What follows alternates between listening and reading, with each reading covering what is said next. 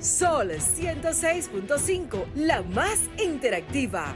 Una emisora RCC Miria.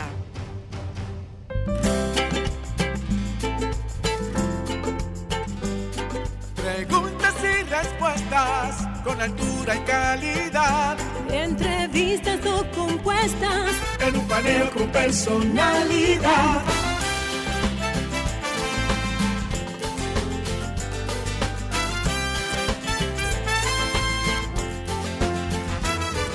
Paneo con habilidad. Encuentro e interrogatorio. Un paneo con agilidad. Para lo importante y notorio. Un paneo sin recreo. Un paneo sin abucheo. Un paneo en su apogeo. Paneo, paneo,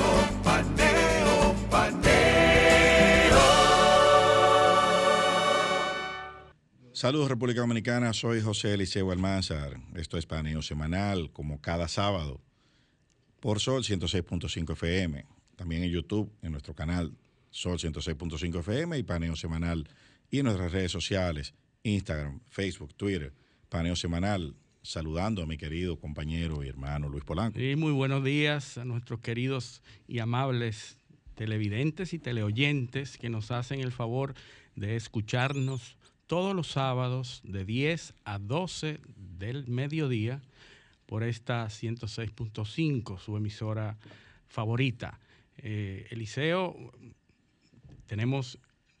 De seguimos, todo. seguimos con el, De con, el, con el tema del impeachment Bueno, a hoy- Trump, hoy que hoy eh, el, el veredicto pudiera darse hoy. Bueno, exactamente, sí. Y, y seguimos con esto. La, vimos que la, la ex embajadora Nikki Haley dijo que desmarcó. eh, no dijo que, que Trump tenía poco futuro en el Partido Republicano. Había poco futuro. Parece que eso no es lo que piensan los miembros del Partido Demócrata que siguen con el impeachment, que han seguido tratando de bloquear una posible eh, postulación Te dije que el sentimiento, Trump. el sentimiento sigue ahí. ¿eh? sigue intacto y siguen los, los demócratas tratando de condenar a Trump en un hecho sin precedentes. Bueno, que tiene un precedente en el 1876, cuando el entonces secretario de guerra, William Belknap, Belknap fue un secretario de guerra, que en ese momento ese cargo existía, que fue sometido por presunta corrupción, por haber recibido eh, prebendas, y fue sometido a un impeachment, porque hay que decirle que el juicio político o el impeachment no solo es a los presidentes que se hace, también a los funcionarios eh, del gobierno, a los funcionarios designados. Y el- Electos y designados. electos y designados, correcto. Y este es el primer, el precedente que tienen los norteamericanos y del cual se apoyan para eh, iniciar un proceso de juicio político contra el presidente eh, Donald Trump en un eh, intento de desnaturalizar, des, Lo, que se busca es inhabilitarlo para que pueda volver a inhabilitarlo ocupar para que no pueda públicas. volver a hacer. Pero, como dice el senador Marco, Marcos Rubio, dijo, señores, esto pudiera abrir la puerta para que otras personas puedan ser juzgadas también fuera del cargo, como lo fue, como lo es.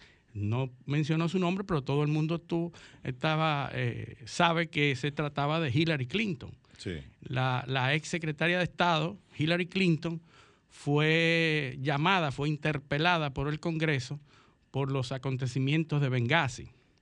Así y es. como había una, eh, estaban todos a voz, a una sola voz en el Partido Republicano y muchos adeptos de Trump pidiendo la encarcelación de Hillary Clinton, eh, el senador Marcos Rubio inteligentemente dice, señores, esto puede abrir la puerta para que nosotros entonces iniciemos un juicio contra una ex secretaria de Estado.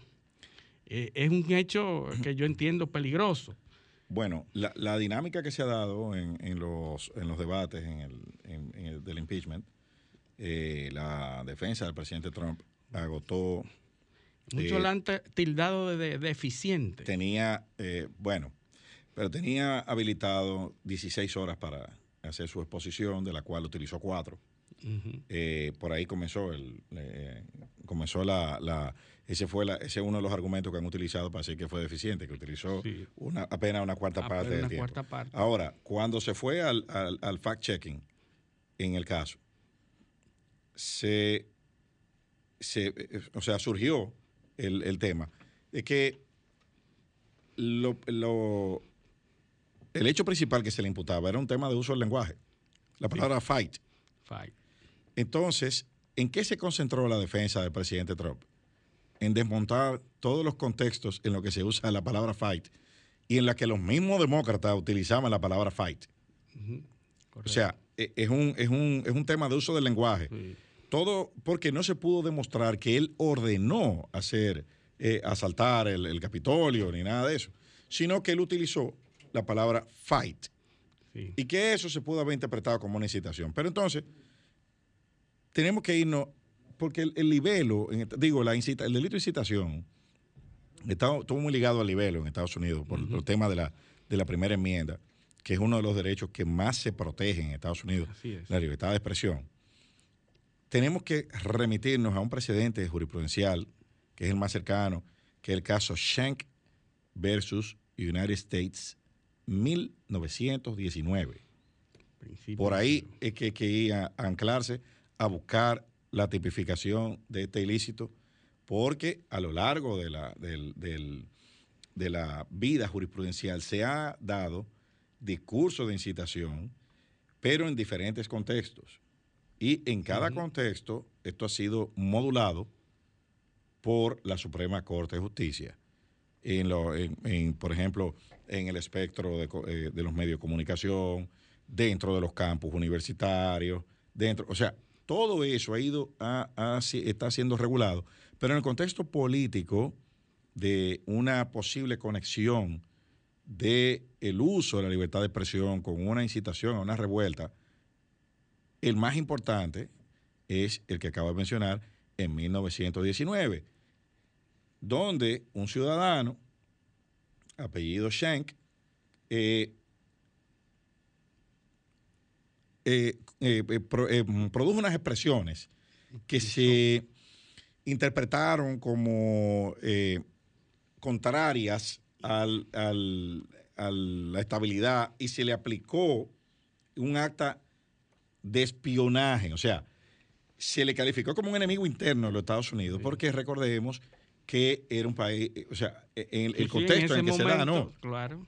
¿Entiendes? Entonces, enemigos. entonces, claro, la Primera Guerra Mundial. Correcto. Entonces, se da en ese contexto y entonces se determina, se aplica un acta antiespionaje y se le se sanciona a ese ciudadano por esa por eso eh. por eso o sea, se le tipifica ahora si hay suficiente presupuesto para condenar presuntamente a un expresidente, ¿cuál es el escenario ideal en donde se debe someter ese presunto delito de expresión? ¿Es en el Congreso de los Estados Unidos? Bueno, sí, eh, ahí, esa discusión la tuvimos, la, tuvimos hace, creo que el sábado pasado, antepasado. Lo de Trump es en el Congreso porque este proceso empezó cuando él era presidente. Ya. Ahora, después que ya usted cesó, en su condición de presidente, pues a usted le toca justicia ordinaria. Es lo, que es, la, lógica. Pues yo presumo que si hay suficientes evidencias, lo más probable es que alguien vaya y someta a Trump en un en, un, en una corte. No, lo que pasa es que lo que pasa es que allá hay, no, hay principio de no doble persecución. Ah. Entonces ya si usted lo Pero no se, no se había producido eh, eh, oficialmente. Eh, inició, pero oficialmente inició siendo él, estando él fuera. Claro, ya, ya después que está apoderado un tribunal, pues ya, ya siguieron ahí. Pero ese, eh, ese tribunal, que es el Congreso, una vez tome, dicte su, su decisión, pues ya no se puede volver a perseguir lo mismo en otro tribunal. Al menos que haya alguna jurisprudencia, porque la Suprema Corte de Justicia de Estados Unidos eh, como es un derecho que se construye mucho en base a casuística, pueden interpretar cualquier eh, decisión por ahí suelta que haya por jurisprudencia. Y entonces, y entonces pues, eh, agarrarse de ahí, como se dice en, eh, popularmente aquí en República Dominicana, y, y, armar un, caso. Pero, pues, básicamente, y es lo que digo, eh, porque una cosa es lo que se dice en los medios de comunicación, pero la verdad es que ese fact-checking, cuando se hizo en, el, en, medio de los debates del impeachment, eh, arrojó que, qué, fue lo que este hombre hizo. Sí, sí, sí, no, no, y además que muchos de sus defensores pusieron en, en todos los medios expresiones parecidas del Partido Demócrata mientras Donald Trump fue presidente y utilizaron el mismo lenguaje incendiario. La palabra fight. La palabra o sea, todo se concentró en la palabra fight. Es decir, que, que si aquello fue eh, legal y mm. no tuvo ningún tipo de problema, pues esto que hizo el presidente tampoco. ¿Tú, no, te, tú, tú, no recuerdas lo que hablábamos el sábado pasado del síndrome de Woody Allen? Sí, es. Eh, eso mismo es. O sea, aquí la, el en la actualidad el fusilamiento es mediático. Lo que digan los tribunales no importa. Mira, y eso está tomando una tónica un tanto peligrosa, porque hay una actriz de Disney, de, de, la película Mandalorian, de Mandalorian, que en su cuenta personal expresó una serie de preocupaciones sobre la situación eh, de los Estados Unidos y el, problema. Y automáticamente esa actriz fue sacada de la producción de Mandalorian y es famosa. una, actriz que, que, sus fans han estado eh, pidiendo y, y reclamando el porqué de esa suspensión. Y eso nos trae a un asunto que lo hemos comentado mucho, que es la cultura de la cancelación, de cancel culture, donde la mayoría de los medios masivos deciden de qué se habla y de qué no se habla en los Estados Unidos. La mayoría de los medios masivos que hoy están en poder de los demócratas o de los progresistas o de esa línea, pero que mañana pudieran estar a cargo de otra, de otro, de otro.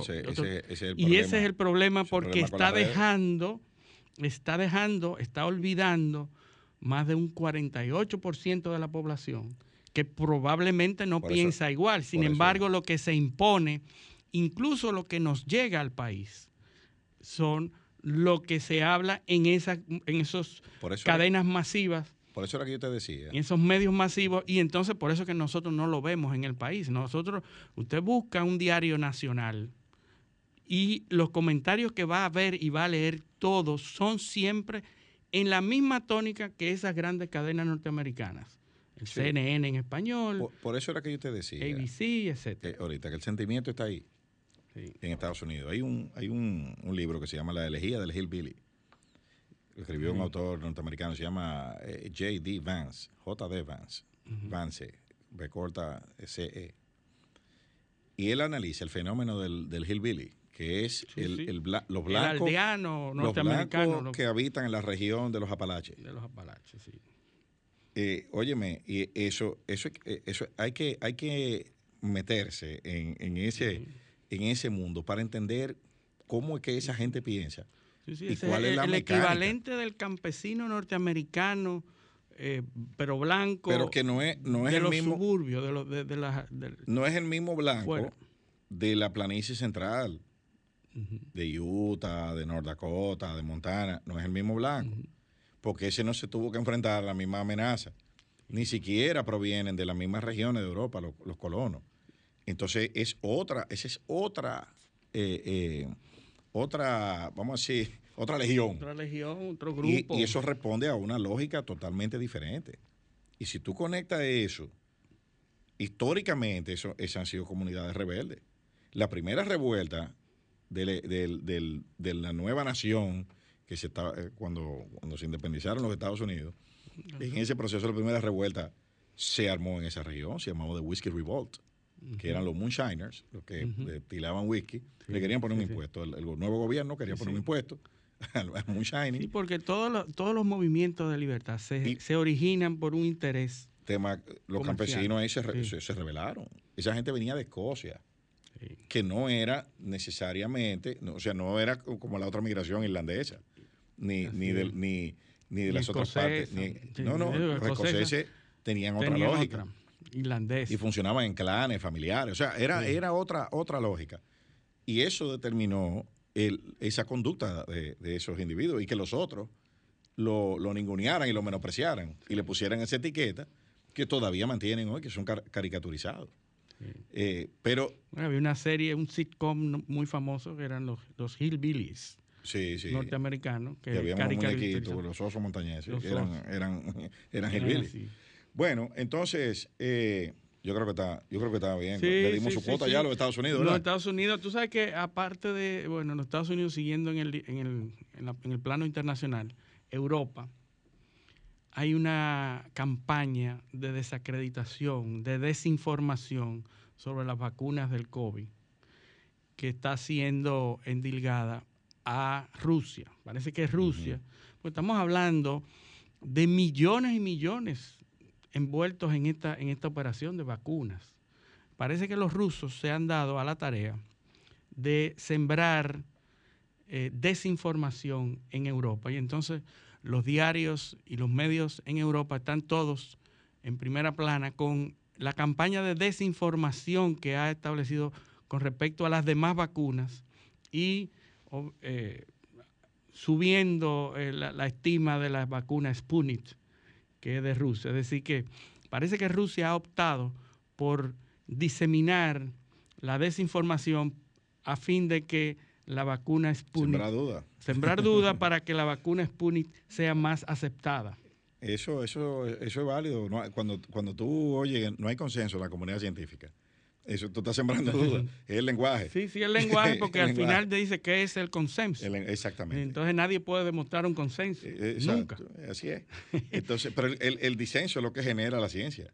Así es. Eh, o sea, e, ese debate, eso como, acuérdate de la, de la escuela de Popper, de los falsacionistas.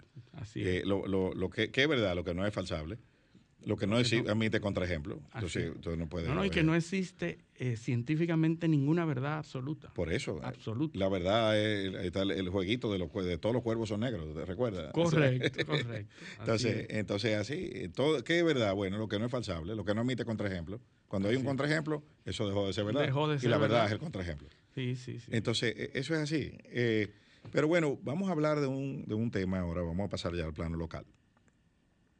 Eh, y es el tema de la salsa de los precios. Eh, esta semana vimos que ayer se anunció un acuerdo con los panaderos, el ministro de Industria y Comercio lo anunció eh, para dejar sin efecto una alza en el pan que iba a, subir, a pasar de 5 pesos a 7 pesos, se iba a incrementarse un 40% su precio. así como se han producido otras salsas en el mercado, pero yo me quiero detener un poco específicamente en el tema del pan. Porque aquí pasamos como de un... Eh, sube 40% porque se incrementan los costos de producción. Pero entonces dejamos sin efecto el aumento. ¿Y los costos de producción? Entonces, no, ¿qué, qué, fue lo que hicieron? No se sabe. No, hay correspondencia. ¿Cómo, cómo suplieron el problema de los costos? No se sabe cómo se resolvió el tema del costo de producción. Entonces, ¿qué, qué está pasando a nivel mundial con el tema del, del trigo? Bueno, es muy sencillo. Hace seis meses, un Bushnell, que es una fanega de trigo, que es una unidad de 60 libras de trigo, costaba alrededor de 5 dólares con 40 centavos. Eh, el 12 de febrero, o sea, ayer, la fanega de trigo cerró a 6 dólares con 37 centavos. ¿Entiendes? Subió, ¿cuánto subió? Un dólar. Un dólar. Subió un dólar. ¿Cuánto representa un dólar? En ese precio, un 17%, 16%. Y bueno. Esa es la realidad. Un 20%. 20%. Entonces, bien, ese eh, el, el, el, pan se hace con harina de trigo. Correcto. Si el trigo sube casi un, casi un 20% a nivel mundial, porque esto no es una cuestión de aquí, es que está subiendo a, a nivel internacional Pero lo mismo está sucediendo con, el tema del el otro componente que se usa para hacer pan, que es o el GLP, que es lo que, con lo que se prende el horno para hacer el pan. E, ese, ese es uno de los componentes de costos más importantes. ¿Qué resulta? Que en los últimos seis meses el GLP ha pasado de costar 111 pesos el galón, ha pasado a costar 128,10 pesos el galón. O sea, ha subido 17 eh, pesos con 10 centavos el galón. Entonces, ¿cuánto representa eso eh, en, el, en el precio? Eso representa más de un 15% de aumento. Entonces, eso impacta directamente en el costo del pan. O sea, tú no haces nada anunciando que llegaste a un acuerdo porque tú tienes los costos, se te han incrementado y, eso está ahí. Eso no puede cambiar nadie. Pero lo mismo ha pasado con, el, con, el, con los combustibles, con el diésel, por ejemplo. Que, el diésel regular ha pasado de costar 193 pesos en, hace seis meses a costar ahora dos, 177 eh, pesos. O sea, ha subido. Entonces, eso, no puede ocultar nadie. Eh, y es inflacionario. Entonces, ya Luis Reyes, por ejemplo, publicó un artículo antes de ayer hablando ya de, de, unos niveles de inflación cerca eh, de doble dígito para, para este año. Pero tenemos ya a José ahí en línea. Sí. Buenos días, compañero José. Que llegó en este tema, que él es, experto. ¿Por qué tú me dices compañero? Porque por lo del Congreso, ¿verdad? Sí, sí, sí, nuestro compañero de programa. o compañero de, de, de, cabina. De, cabina, sí. De programa, de programa. ah, bueno, Yo, en mi caso, en mi caso de universidad. Nada, eh, saludarles a ustedes y evidentemente a toda la radio audiencia que nos sigue eh, no solo por las radios, sino también por las redes sociales y la, autopista del Internet.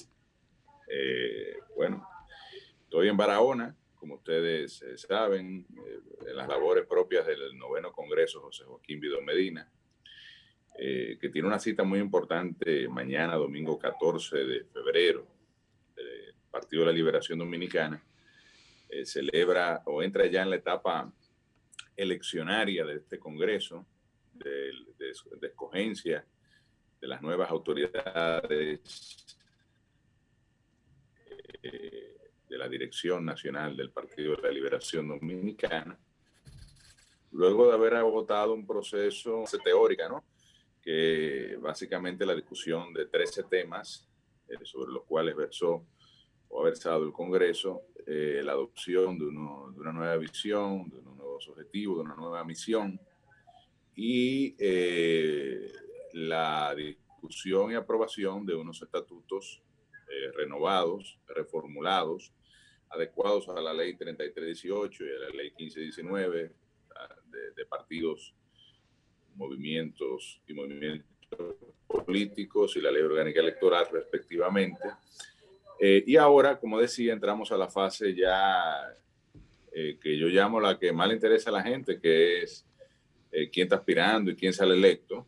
Eh, mañana vamos a escoger un nuevo comité central o 300 miembros que se van a adicionar a 400 eh, y tantos que fueron ratificados de la matrícula actual de los miembros del comité central, más los legisladores, que somos entre diputados y senadores alrededor de 70, poco menos de 70, y los alcaldes y directores que desde la aprobación de los estatutos eh, pasaron a formar parte de manera automática del, eh, al, Comité Central, más los presidentes municipales y provinciales que no sean en la actualidad miembros del Comité Central. A eso se le adicionan 300 que van a ser escogidos mañana, 190 a nivel local, en el caso de nuestra provincia de Barahona, se van a escoger mañana tres, eh, y 110 eh, a nivel nacional, eh, que están, que son las plazas disponibles para cerca de 300 aspirantes que han, se han inscrito para el proceso a nivel nacional, que juntos con los que están aspirando a nivel local suban un poco más de mil los aspirantes al Comité Central. Eso va a permitir, luego de que esté electo este organismo, que es el máximo organismo del partido, pues que podamos eh, definir quién va a ser el presidente de la organización, el secretario general, y se escoja un nuevo eh, comité político que de acuerdo a los estatutos que se aprobaron, pues se ratificó la matrícula de 35, 32, 33, perdón, que serían escogidos en ese proceso, y los otros dos lo completarían el secretario general y el presidente del partido. Así que en eso estamos aquí eh, trabajando mucho en la provincia. Eh, nosotros nos toca enlazar el municipio de cabecera y evidentemente también eh, estar atento a lo que ocurra en los demás municipios de la provincia de Barahona por, digamos, las tareas propias de, nuestra condición, ¿verdad? de, figura principal de la política local en términos de, la organización partidaria. Bueno, estábamos hablando de un tema, de un tema del que tú sabes mucho, por la función que ocupaste, eh, ministro de Industria y Comercio. Y es el tema de... Seguía hablando de los combustibles. Los combustibles, decía alguien por ahí. Sí. Y una emisora hermana. Hay que, hay que ser, eh, porque en, en política y, lo decía la, semana pasada, en política hay que ser coherente. Y cuando a, cuando a ti te tocó estar ahí, estas mismas explicaciones se le daban a muchos de los que hoy están eh, en, la, en el, en el poder y tenían un discurso de barricada y decían que, bueno, decían de todo. Pero la realidad se ha ido imponiendo. No, yo recuerdo en el 2014 que hasta llamaron prácticamente eh, convocaron eh, manifestaciones. Eh, y, sí, sí, había una protesta que el con precio, que no eche los tremendistas, ¿no? Sí. Antes, una realidad que se dio en ese momento, que fue un incremento internacional de los precios del crudo, que sobrepasó, tuvo cerca de los 100 dólares. y evidentemente eso genera automáticamente una presión al alza de los precios internos de los combustibles. Yo la verdad que lamento, digo, no lamento porque eso es parte del, esos son gajes del oficio, pero me solidarizo a veces con Hito, a pesar de que él está, mi labor es de opositor, y, pero eh, el país sabe que tenemos una relación de, familiaridad y de, de, amistad, y a veces me da, me da, me da pena porque eh, que realmente... hay que ser coherente. Eh, y, eso, y eso, se, eso se explicó, tú lo explicaste hasta la saciedad aquí, y no se entendía. Pero hoy, eh, a la gente hay que decirle, por ejemplo, que los ingresos por concepto de impuestos... Eliseo, te interrumpa. Sí. Que la gente se va a resistir a entender que le incrementen el precio de un artículo tan importante como el combustible y cualquier otro de la canasta básica, aún haya eh, justificaciones de, sobra o no. bueno, si no hay justificación, pues lógicamente el reclamo legítimo, pero eh, aún se produzcan razones, en este caso, eh, en el caso dominicano, que depende totalmente de las importaciones del crudo, de lo que ocurre en el mercado internacional, un mercado que fruto de la pandemia ha ha generado eh, en, este, en esta etapa, porque inicialmente se produjo una caída de los precios, eh, incluso el, combustible llegó en términos teóricos a estar regalado, es decir, a un precio negativo, por debajo de su valor de producción.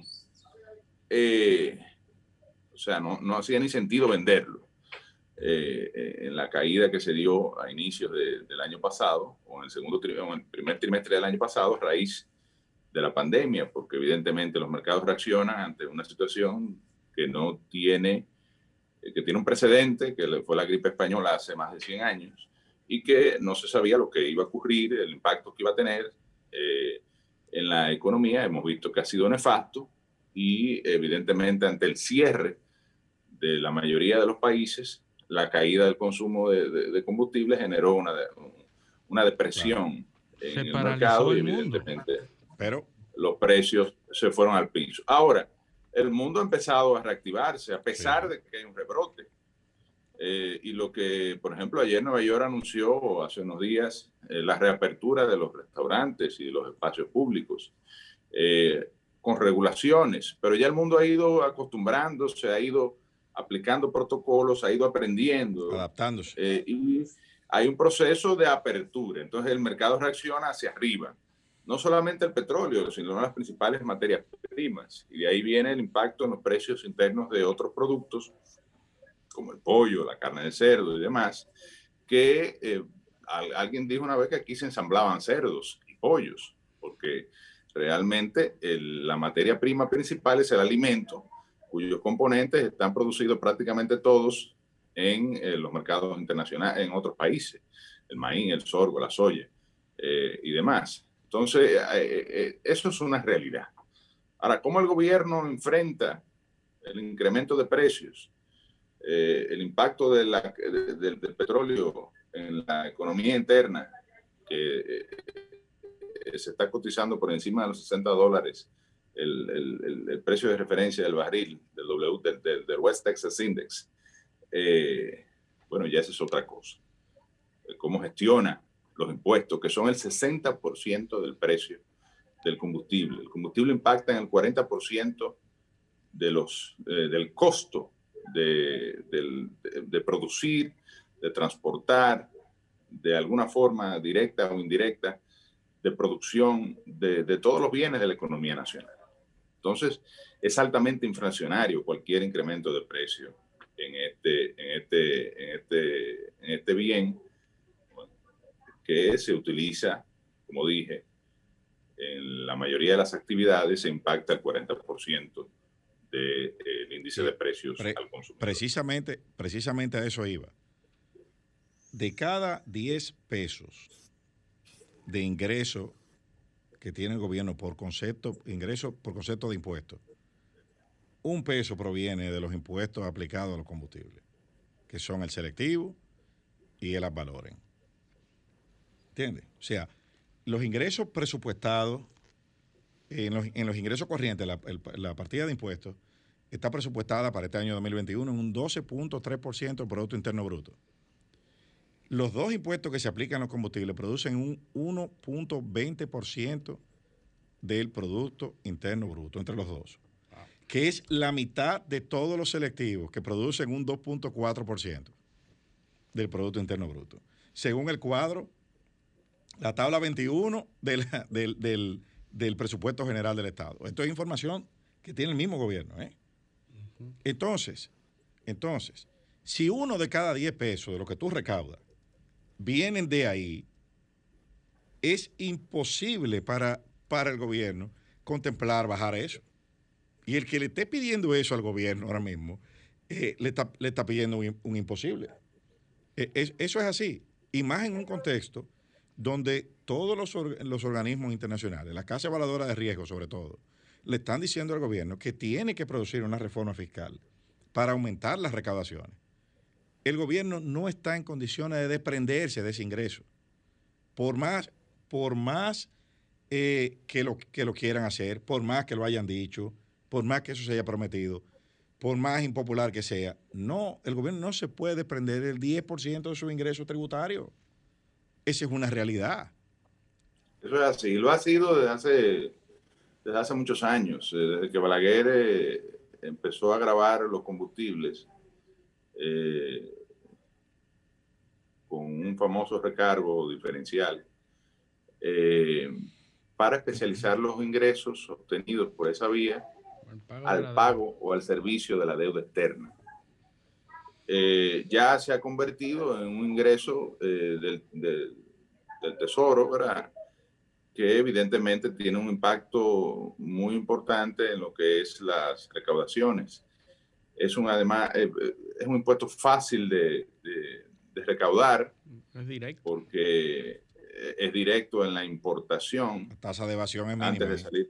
Antes, antes de, la refinería dominicana de petróleo o cualquiera de las otras eh, importadoras que operan en el país, despachar un galón de combustible, ya los impuestos están eh, retenidos. En las arcas. Eh, y Eh, además, es un impuesto que, de lo que se llama regresivo, porque eh, impacta a todo el mundo sin importar su capacidad contributiva.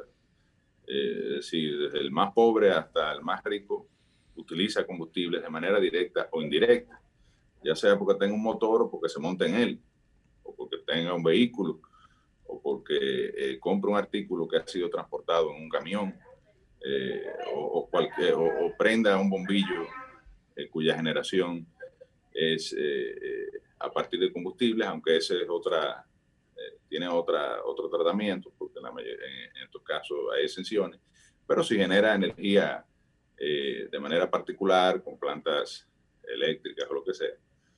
Eh, es un tema, yo diría que muy espinoso para el gobierno, sobre todo en este momento que hay un incremento generalizado de precios que afectan a otros productos, al cual se agrega el impacto directo e indirecto que tiene el incremento del precio de los combustibles. Cuando yo estuve, me tocó esa amarga tarea de, gestionar los precios. Y como yo te decía, la gente nunca, nunca estaba conforme porque cuando lo subía, se subía el precio y uno explicaba las razones, no lo querían entender porque nadie quiere que le suban, nadie va a admitir que ciertamente procede un incremento de un, producto tan importante. Pero cuando se bajaba el precio, también la crítica era que no se bajaba lo suficiente. Es decir, eh, que, podía haber un mayor sacrificio de parte del Estado eh, o que el Estado no transfería la totalidad de la rebaja.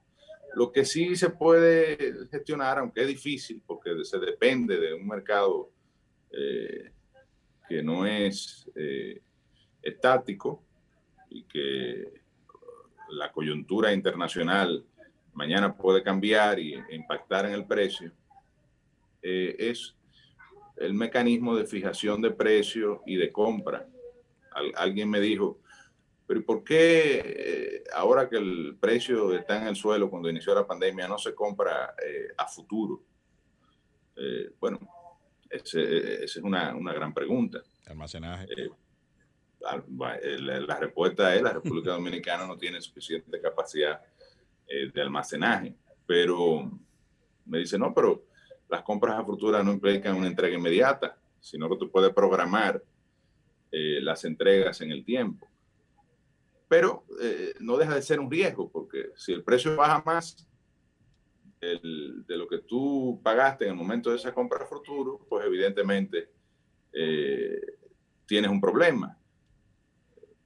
no, hay una garantía de que el precio que tú adquieras el producto sea el precio más bajo que ese producto va a tener. O sea que es un tema complejo que en el momento que estuvimos eh, ahí nos tocó eh, eh, trabajarlo mucho, consultar incluso con eh, organismos de financiamiento internacional, la posibilidad de establecer un fondo de compensación, o sea, una serie de elementos que realmente son complejos, empezando por el más importante. La República Dominicana depende totalmente de las importaciones de crudo y sus derivados y no controla el precio internacional del producto. Y, la otra realidad que tú mencionas, que es la, la, la, la carga tributaria. fiscal, claro. Eh, fiscal que, que pues, está por alrededor del 60%. El tema de los precios, de los precios es con fechas de entrega. O sea, cuando se fija un precio en, eh, que se cotiza en el mercado internacional, es con entrega a tal fecha. Si tú pactas otra entrega ya no necesariamente ese es el precio. Eh, o sea, e, eso también hay que tenerlo, hay que tenerlo en cuenta. Ni, te van a vender 10 años de... Eh, eh, exactamente, o sea, eso es... Futuro, pero, en función de un precio de un momento. Yo quiero, yo quiero, yo quiero, para que la gente dimensione lo que, lo que significa el, lo que se recauda por, por estos impuestos de los, de los combustibles. Un, solo uno de los dos impuestos, que es el impuesto específico que está en la ley 112.00, eh, el cual, con el cual no se graba el GLP, ¿eh? porque el GLP paga valores, pero no específico. o sea, esto solo pagan los combustibles líquidos, ese impuesto eh, implica un 0.8% del Producto Interno Bruto, que es lo mismo, o sea, es 0.8%, ¿eh? es lo mismo que significan los impuestos sobre la propiedad y transacciones financieras y de capital en el país, que recaudan un 0.8%. Eso es para que se vea el tamaño, o sea, en, el, en, el, en la canasta de impuestos que producen ingresos, ese impuesto solamente es igualito o produce el mismo impacto fiscal que el que acabo de mencionar sobre la propiedad y transacciones financieras y de capital. O sea, es imposible que el gobierno se desprenda de ese ingreso en esta coyuntura. Así que eh, ese reclamo, y yo pienso, que, yo pienso que esto es lo que debe comunicar el gobierno, decirle a la gente, miren, ustedes tienen razón, pero esto ahora no se puede. Miren cuánto cuesta. O sea, estamos hablando de 50 y casi 60 mil millones de pesos que representarán en el 2021 estos impuestos, el, específico y el, y el valoren en el tema de los hidrocarburos. O sea que eso eh, hay que descartarlo de plano y mirar hacia otro lado.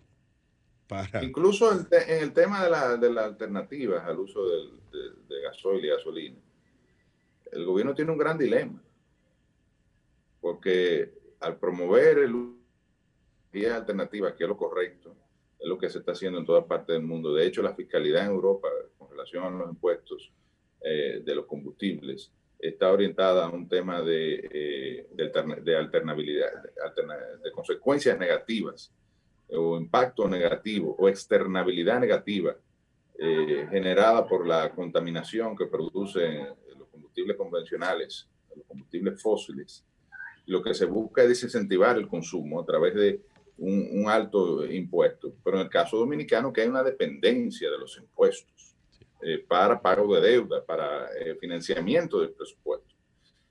Eh, entonces el dilema es, bueno, en la medida que incentivo el uso de, vehículos eléctricos o, el uso de hidrógeno u otros combustibles como el gas natural y demás, que pueden ser alternativas más baratas, pues eso impactaría directamente en la recaudación. la recaudación de impuestos por los combustibles convencionales y obligaría al gobierno a buscar alternativas que en el corto plazo uno no las ve. Ahora viene una, eh, se va a proponer una reforma fiscal en el marco de un pacto fiscal. Ya el gobierno ha planteado que para el 2022 va a haber un paquete de impuestos. Yo me encantaría pensar que eso implica una disminución del impuesto a los combustibles, lo dudo, lo dudo mucho, porque como decía original, eh, inicialmente es de los productos que se graban y cuya tendencia natural es a incrementar su, su, la tasa de contribución, o el específico en este caso, que tiene, tiene eh, varios, eh, tiene un valores y tiene un específico combustible. Para, excepto el GLP que solo paga valores. Generar más impuestos, que es lo que el gobierno quiere, más ingresos. Es así. Entonces, eh, yo creo que debemos irnos a, a, una pausa. Así es. Esto es paneo semanal. No le cambie, vamos a la pausa. Paneo, paneo, paneo.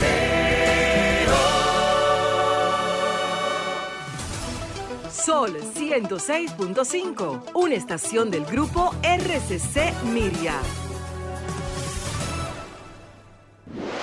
Sol 106.5 te ofrece la mejor variedad en programas interactivos durante todo el día. El contenido más completo está aquí. Llena tu día de radio inteligente con las personalidades más reconocidas del país en Sol 106.5. La más interactiva. Soy de esta tierra caribe, alma que vive en un tambor, cuerpo de mar y arena que recibe, bailando alegre el señor sol. Pedacito de isla azul y verde, donde cada corazón es un crecer y ser mejor, gente gozada.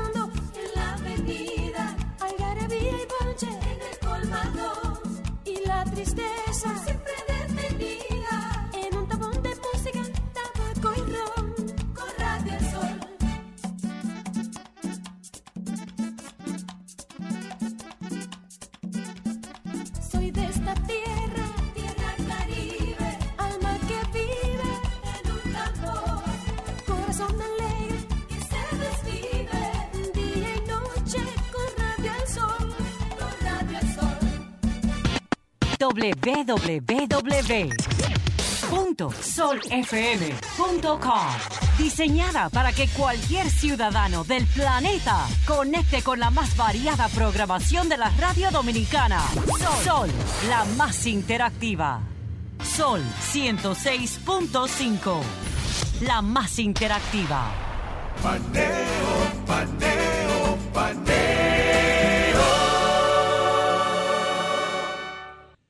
Seguimos ese espacio paneo semanal por esta Sol 106.5 FM. También estamos en YouTube, en nuestro canal Sol 106.5 FM y en nuestro canal de paneo semanal, nuestras redes Instagram, Facebook y Twitter, paneo semanal. Que acaba de llegar una noticia desde Japón, Fukushima acaba de Muy- producirse un terremoto de muy 7.1 lamentable. 7.1 grados en la- 7.1, sí. en la escala de Richter.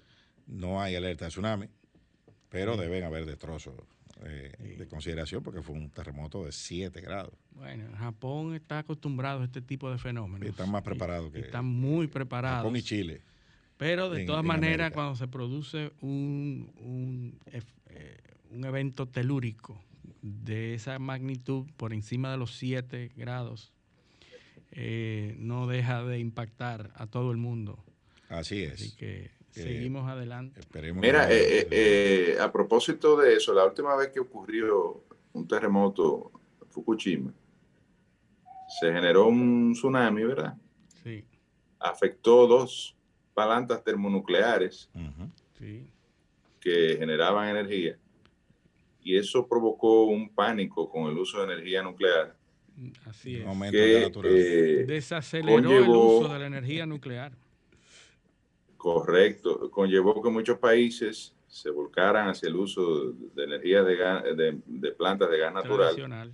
Y generó un incremento histórico de los precios del gas natural eh, que provocó un impacto, por ejemplo, en países como los nuestros, que estamos empezando a fomentar el uso de esto como alternativa precisamente a los combustibles eh, convencionales. Eh, y ese, esa, esa situación generó que se cayera el proyecto de desarrollo de gas natural en la República Dominicana, eh, fruto de algo que no controla el hombre, que fue un terremoto que generó un tsunami y, y provocó estas, estos impactos en cadena que generaron este, eh, una crisis en el mercado internacional del gas natural, una crisis hacia el alza, ¿no? de lo cual se beneficiaron evidentemente los productores, pero que lamentablemente están en, en Qatar, Arabia Saudita, eh, Estados Unidos, no en República Dominicana. Sí, y la Entonces, un poquito para ilustrar Sí. la, la, eh, la- la- el- la falta de control y la dependencia total Los que imponderables. tiene la República Dominicana de lo que pueda ocurrir y- lo que el mercado parece, internacional de los precios de los combustibles. parece que eso no va a cambiar mucho. Usted sabe que seguimos siempre a Elon Musk, el, el hombre más rico del, del planeta, porque es muy agresivo en sus inversiones y todo el mundo lo, lo- lo cataloga y lo sigue como el líder de las innovaciones. Y es líder precisamente en el desarrollo de tecnología alternativa, los vehículos eléctricos y todo esto. Y preguntado hace unos días sobre el tema de por qué no se producen más vehículos, por qué no se transforma completamente el parque vehicular, y él dice que las baterías que se necesitan para cambiar el parque vehicular son inmensa la cantidad de baterías que se necesita para poder eh, salir de la dependencia de los combustibles fósiles y que no hay empresas, no hay motivación, no hay incentivo para que las empresas desarrollen este tipo de tecnologías. Y entonces él dice, mi propuesta al gobierno norteamericano fue que se, eh, se implementara un tax a la- al carbón, a la, a la emisión del carbón, un tax, una, un impuesto, Impuesto.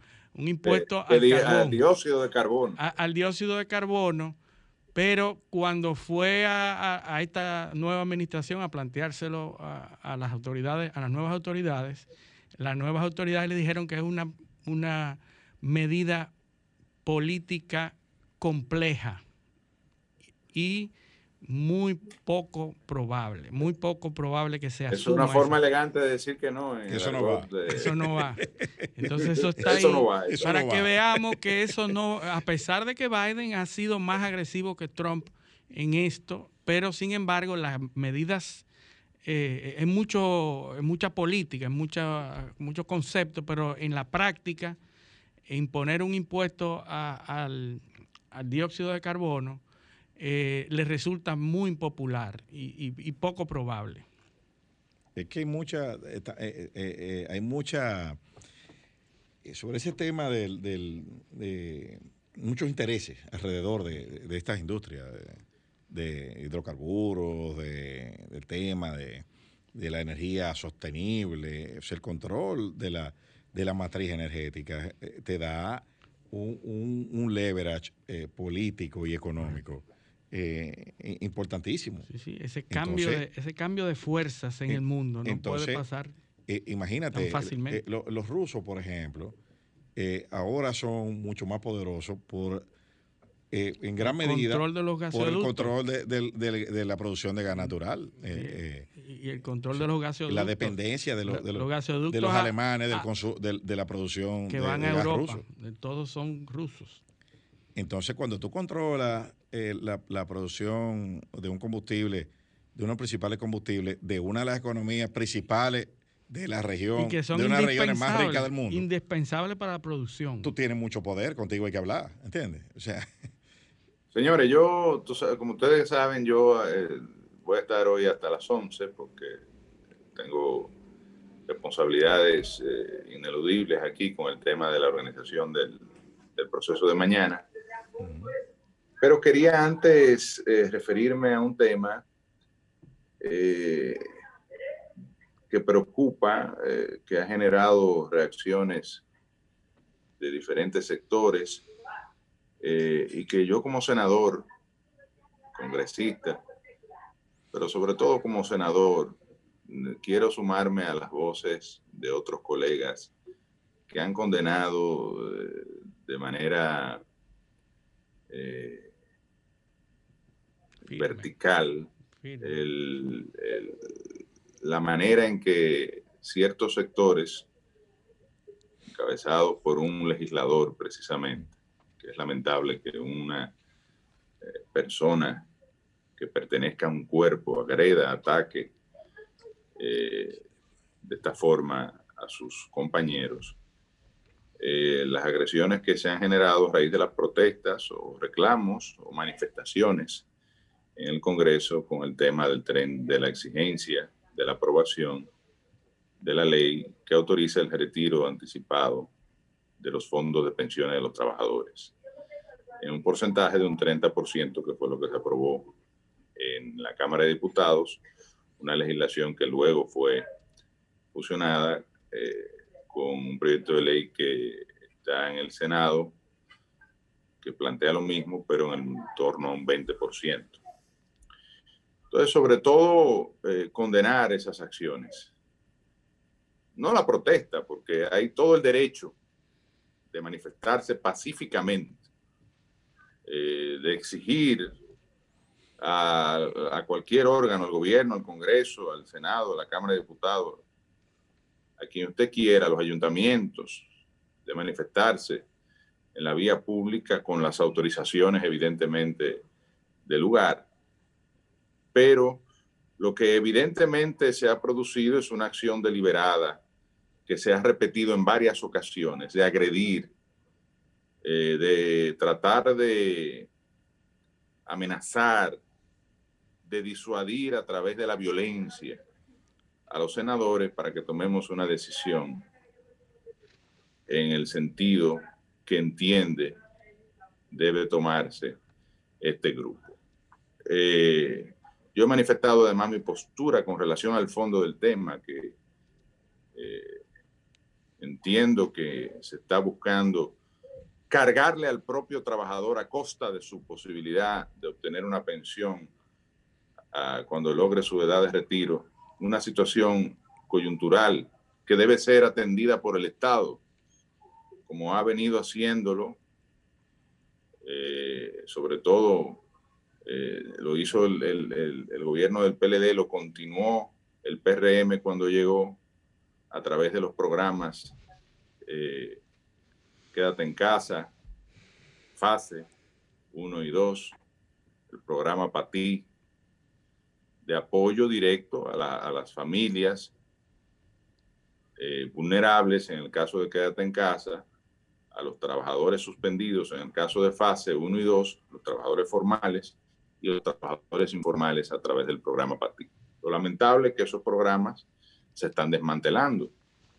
Eh, han venido, están eh, sufriendo un proceso de eh, reducción gradual que teóricamente terminaría en, en, mayo. Por ejemplo, el programa Quédate en Casa quedaría desmantelado en mayo y se transformaría en otro programa con una inversión eh, mucho, mucho menor de parte del gobierno.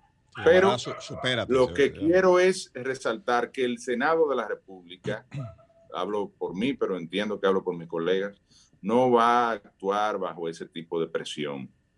Eso no contribuye al fin de los que buscan eh, que se apruebe esta legislación. Es una legislación, además, que en el caso de Chile, donde se ha dado eh, el retiro anticipado de un 10%, la, el propio Tribunal Constitucional declaró eh, no conforme a la Constitución de la República esa ley, porque viola precisamente un derecho fundamental de los ciudadanos de acceder a eh, seguridad social y de acceder a la posibilidad de un retiro en el momento en que su vida útil eh, su vida productiva eh, termine. Entonces, yo personalmente no estoy de acuerdo por esas razones.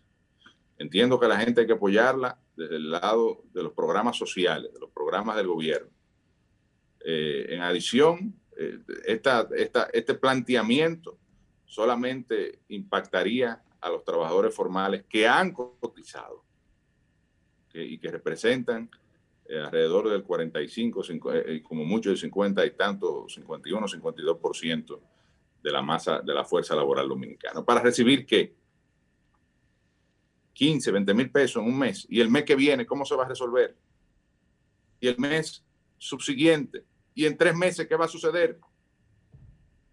A costa de cargarle a ellos mismos la cuenta, o sea, de quitarle su pensión.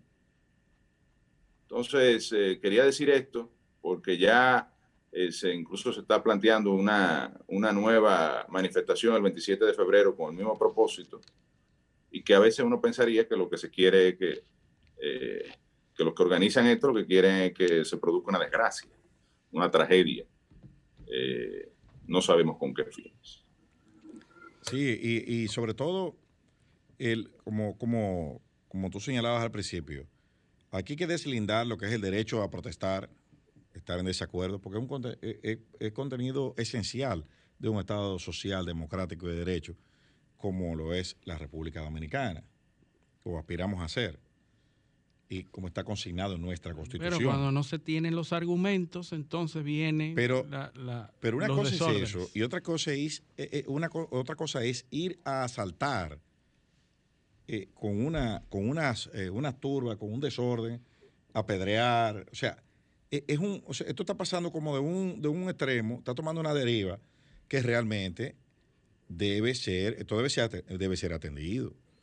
A mí me ha sorprendido que no se hayan emprendido acciones disciplinarias contra quienes están promoviendo esto.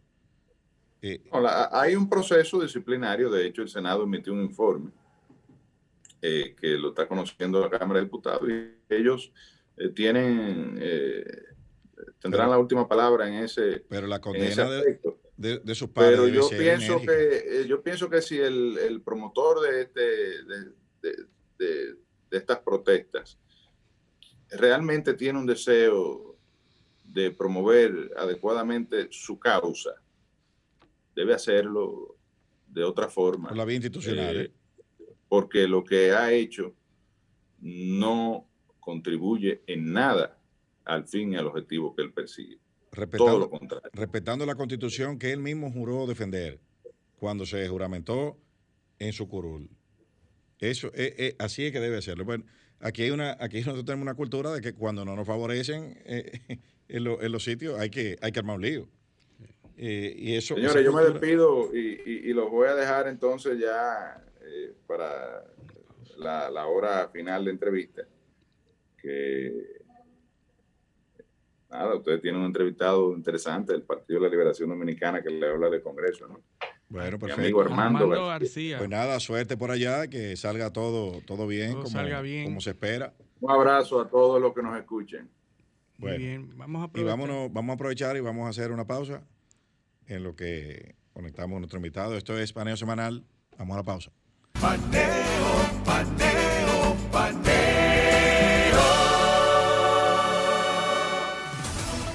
Sol 106.5, una estación del grupo RCC Miria. ¿Quieres sintonizar a Sol desde tu móvil? Descarga ahora la nueva app de Sol. Búscala en tu Google Play o App Store. Sol 106.5, también en tu dispositivo móvil. Somos la más interactiva. Sol 106.5 te ofrece la mejor variedad en programas interactivos durante todo el día. El contenido más completo está aquí. Llena tu día de radio inteligente con las personalidades más reconocidas del país. En Sol 106.5. La más interactiva. Somos interacción. Somos radio. Somos Sol, la más interactiva. Toma mi abrazo que te doy. Toma mis canciones de amor. Toma lo mejor de mí y guárdalo en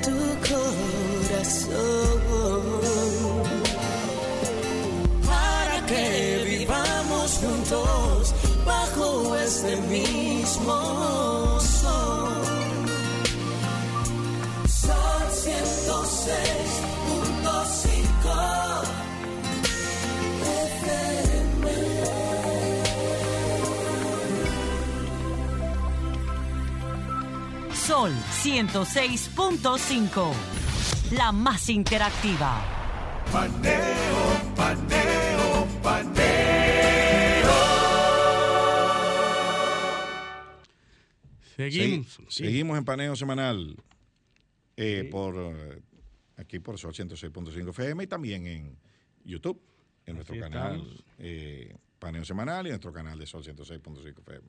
Sí, bueno, Eliseo, hay un tema interesante que hemos estado dándole seguimiento, que es la implementación de la tecnología 5G en el país, ya el Instituto Dominicano de las Telecomunicaciones anunció, bueno, inició el proceso eh, de concesión o licitación de las concesiones de las frecuencias que servirán para implementar esta tecnología. Nosotros habíamos estado hablando de que para implementar la tecnología de 5G hacía falta liberar unas frecuencias. Parte del espectro. Parte del espectro, que hay un programa nacional de asignación de frecuencias, el PNAF. Pero, pero antes de que tú, porque la gente, para que la gente eh, dimensione esto un poco, hay que, hay que decirle a la gente lo que es el espectro. Claro. Decirle que es un bien escaso, es un espacio. Sí un espacio que está en, la, en el aire, vamos a decir. Sí, eh, eh, por donde viajan las diferentes ondas de comunicaciones. Que produce frecuencia. Las frecuencias son como los carriles, vamos a decir. Los carriles, es un espectro, los espectros de frecuencia. El espectro. Bandas. Eh, de las frecuencias radiofónicas o las frecuencias electromagnéticas, para ser mucho más amplio, eh, hay, una, hay un rango que son las que se utilizan para la comunicación, eh, radiales, televisivas, eh, del tipo eh, móviles también, todas las comunicaciones viajan a través, utilizando unos rangos de frecuencias. Esos rangos de frecuencias son propiedad del Estado y el Estado las concede, le, da una concesión al uso de estas frecuencias. Usted quiere hacer una, establecer una compañía de transmisión de, televisión, pues usted tiene que tener una, un permiso, una concesión para utilizar la frecuencia o el rango de frecuencias que usted va a necesitar para esa labor.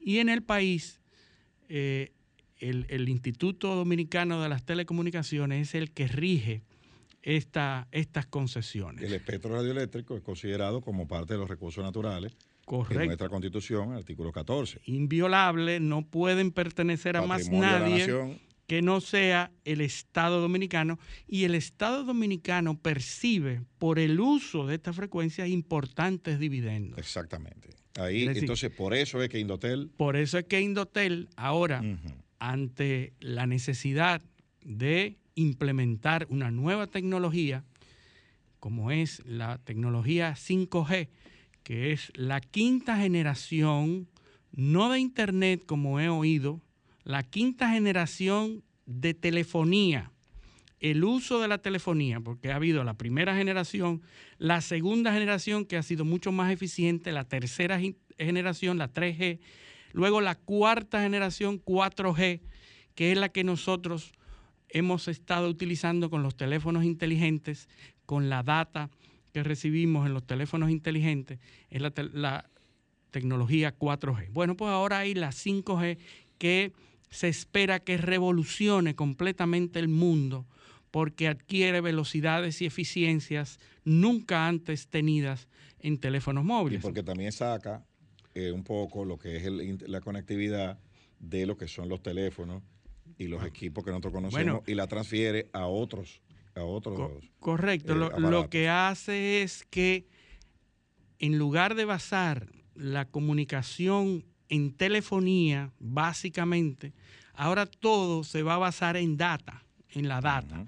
Y el hecho de que se haya desarrollado esta tecnología con una cobertura, con una rapidez, con una eficiencia mucho mayor, hace que todos queramos tener esa tecnología en el país. Bueno, pues lo que pasa es que como esa tecnología utiliza unos rangos de frecuencia y esas frecuencias en muchos países está ocupada por tecnologías anteriores o por eh, concesionarios para televisión, radio, etcétera, en muchos países han antepuesto primero el, el desarrollo de la tecnología de televisión digital que lo que hace que reduce los anchos de banda que necesita, los rangos que necesita para la transmisión de, de la televisión digital, liberando frecuencias y rangos de frecuencias que pueden después ser utilizadas para estas nuevas tecnologías como la 5G.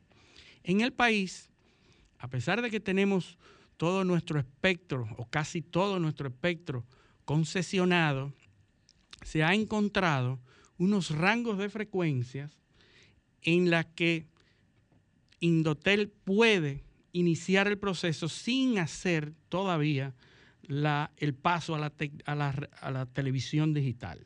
Entonces estos rangos de frecuencia que se han identificado eh, en el rango de los 700 MHz, eh, específicamente de 698 MHz a los 806 MHz, como primer grupo, como primer eh, eh, bloque, bloque correcto, y el bloque de los 300, de los 3.300 a los 3.460 MHz, normalmente se concesionan en bloques de 10 MHz, porque tú en los 10 MHz puedes articular los bloques de subida y bajada, de uplink y downlink para las comunicaciones. Tú utilizas un rango, un,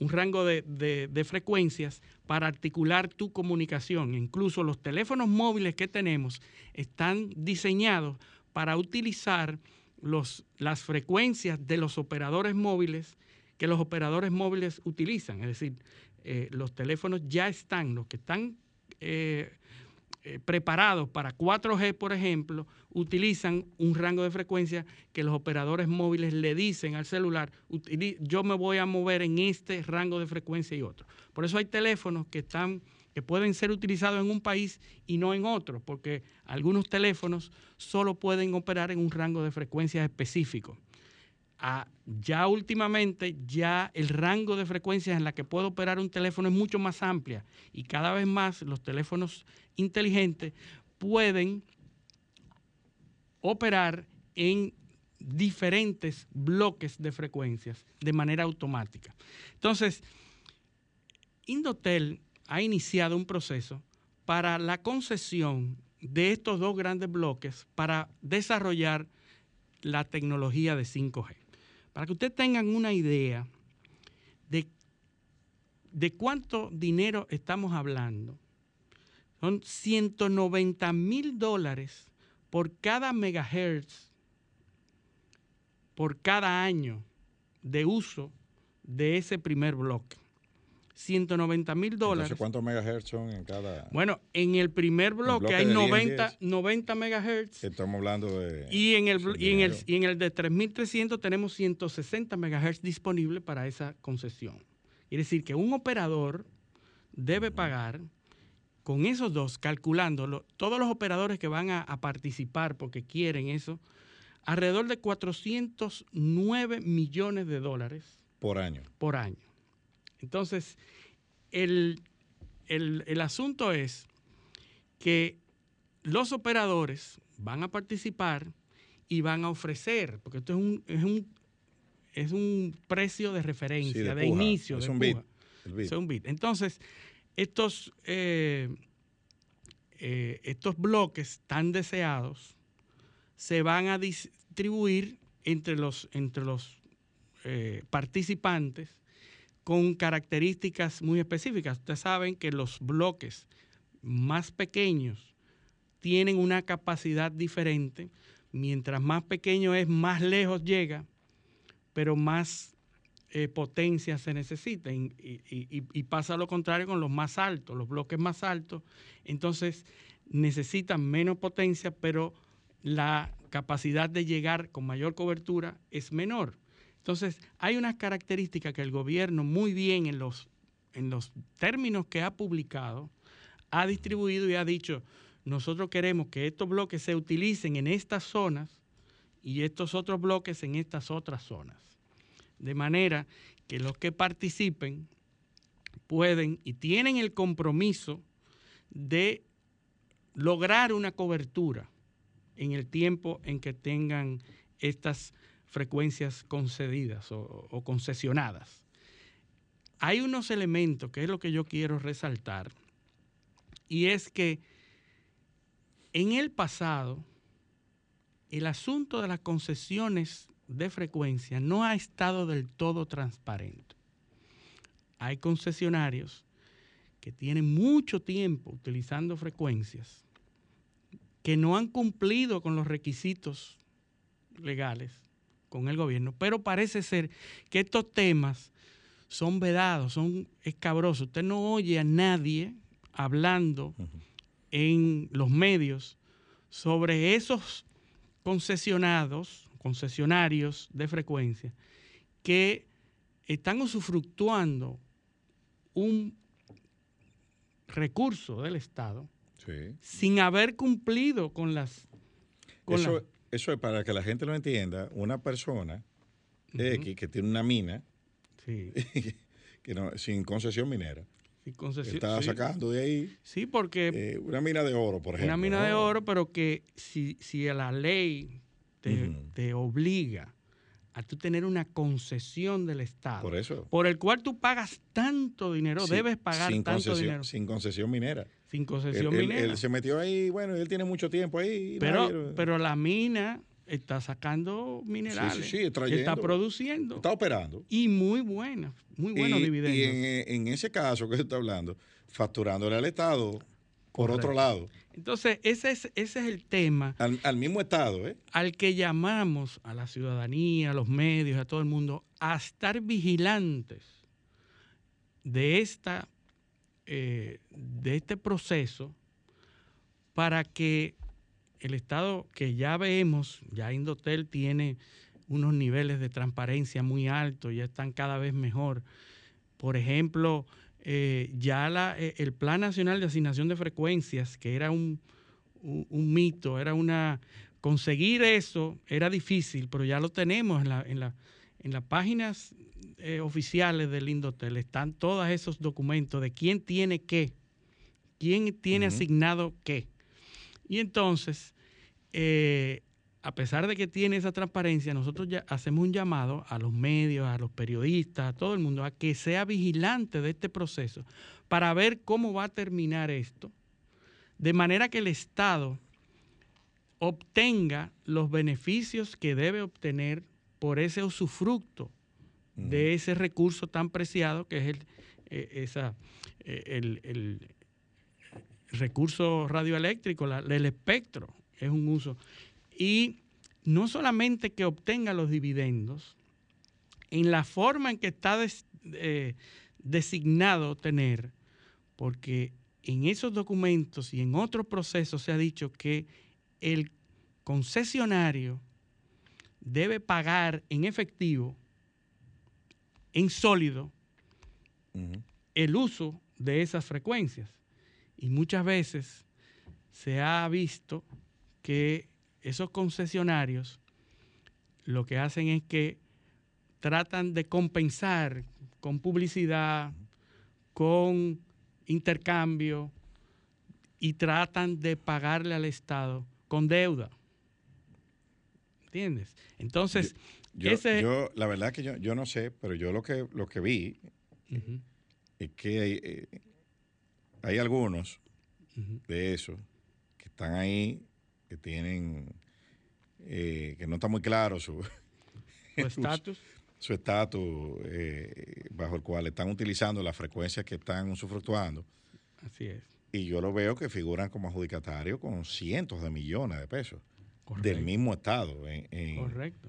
En, el programa este de, la clase eh, a distancia. Claro, porque la van a, claro, porque es obvio, de pesos. Es obvio, pero lo que, lo que se ha usado en el pasado es que se valen de los subterfugios legales para accidentar los procesos. Incidentarlos. Incidentarlos. Y, extenderlos. Y extenderlos. Y como hay un régimen de derechos, se mantienen y se mantienen. Pero a propósito de este proceso de licitación, del usufructo del, del espectro radioeléctrico, debe ser una ocasión para regularizar todo esto. Claro, hay que aprovechar. Hay que aprovechar esto para que se regularice y que el Estado obtenga los beneficios que están supuestos a obtener, porque esto crea un clima de indefinición que hace que los demás, que a lo mejor han pagado y que han, Y que han eh, cumplido con sus obligaciones, entonces diga, no, yo no lo hago. Eso es como el porque que el otro tampoco lo ha hecho. Eso es como el que va y se mata en una fila para sacar el marbete. Entonces, eh, el día que él termina, entonces dan una prórroga. Sí. De dos meses. No, es, un, mal precedente. Es, un mal precedente. Y lo que nosotros estamos llamando es a ser vigilantes a este proceso para que no ocurra lo que ha ocurrido en el pasado. En cuanto a los dividendos y a los recursos que el Estado debe recibir por este usufructo pero también la otra parte, que en esto casi todos los concesionarios han fallado, que es que se han comprometido a obtener, a dar cobertura social, a cumplir con unos compromisos sociales que el gobierno le ha impuesto y que no han cumplido como parte de su contrato de concesión. El contrato de concesión del usufructo de ese espectro les obliga a atender comunidades alejadas, deprimidas del país. Sí, porque lo que hay que garantizar es el acceso y la Claro, porque no solamente es dinero que tú vas a captar, millones y millones de dólares. Es que tú también tienes que en ese proceso favorecer a esas comunidades deprimidas y alejadas de, la, eh, una inclusión. Entonces, el problema es que mediante estos contratos se han establecido, adrede o no, se han establecido cláusulas que son incumplibles, eh, que, no, que no pueden ser vigiladas, que no pueden ser auditadas. Te dice, yo te obligo a que tú eh, mantengas la población conectada, pero ¿cómo tú, cómo tú auditas que eso ocurrió o no? Eso es porque en la conformación, en, el, e, en la redacción de ese contrato, se quedan huecos que son aprovechadas por los concesionarios. Ahora, ¿por qué se crean esos huecos? No sabemos. Porque un abogado cualquiera dice, no, espérese. Un técnico puede decir, no, no ponga que la mayoría de la población ponga que tantos habitantes y que sea referente al último censo y que tanto, o sea, cosas específicas que se deben poner. Criterios que sean fácilmente medibles. Fácilmente medibles, porque si tú no lo puedes medir, no puedes auditarlo, no puedes saber cuándo se cumplió o cuándo no se cumplió. Lo otro es que en esa redacción, que debe ser medible, se pongan las sanciones de qué pasa si a los tres o cuatro años tú no has cumplido con esa obligación. ¿Cuánto significa en metálico? Eso es lo que estamos pidiendo, que se aproveche este proceso para que esas redacciones sean específicas, medibles y obviamente realizables. Y que si no se cumplen, pues que haya sanciones en metálico claramente establecidas que no den lugar a incidentes legales que puedan prolongar el uso y que puedan prolongar el uso de facto de ese espectro radioeléctrico. Eso es lo que esperamos. Y Luis, ¿y, y cuándo tú crees que la gente, porque mucha gente entendía que ya iba a estar viendo el, el letrerito, el 5G? Bueno, primero lo que tenemos que tener es la infraestructura, ¿verdad? y después que tú tengas esa infraestructura. Que, un día se va a despertar lo va a ver. Algunos celulares ¿A qué nuevos. Estamos de eso? Bueno, si el proceso está llamado a terminar en septiembre, se supone que antes de septiembre nadie tiene la licencia para operar eso. Eh, yo espero que a mediados del año que viene, o principios del año que viene, porque ya las compañías pueden prepararse tomando en cuenta y cambiar solo el espectro que, lograron y, y pueden comenzar a operar. Ahora viene la otra parte, que yo no sé si las compañías se están preparando ya, que es eh, la implementación de la infraestructura física, las antenas, eh, el deployment de las antenas para esta tecnología son diferentes, no, no son las mismas. La tecnología con la que se hace una transmisión de 4G no es la misma que tú necesitas para una 5G. Son antenas pequeñas que en un rango donde hay una, hoy en día hay una antena de 4G que le da eh, a todo un sector de la capital, pues tú necesitarías aproximadamente 40 o 50 o 100 antenas claro. para poder lograr eso. Pero yo supongo que el despliegue de eso es rápido. Bastante rápido porque son antenas pequeñas que se colocan y ahí viene eh, la otra parte de ese dividendo que es las ciudades están ganando dinero por la implementación, por donde antes tú tenías que pagar por una sola antena en un edificio, pues ahora tú vas a tener que pagar por 100 antenas pequeñas. Aunque es mucho más fácil de, hacer ese... Y yo supongo que más barato también. Es mucho más barato el deployment. Lo que pasa es que es mucho, mucho.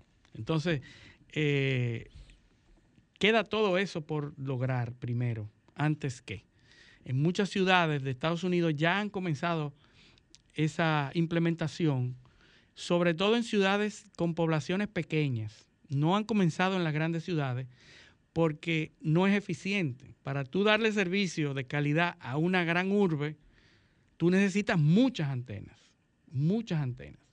Y entonces, obviamente, que ese no es el mejor escenario para implementar un sistema Sí, como este si que necesita. Si tú antenas. y falla, Ya, hay gente- ya comienza el descrédito y el problema que tenemos aquí también, que otro de los temas que no se aborda, que es el tema de la calidad del servicio. Cuando usted va pasando por un sitio y se le cae la llamada, aquí no hay capacidad técnica de ningún regulador para analizarte ese nivel de calidad, que es otra de las tareas pendientes que tiene el Estado, de poder eh, hacer que el el regulador tenga la capacidad, capacitar al regulador con las herramientas adecuadas para poder regular y auditar a, las, ¿no? a los y concesionarios. también, y también tem- un tema de, de- de la herramienta legal.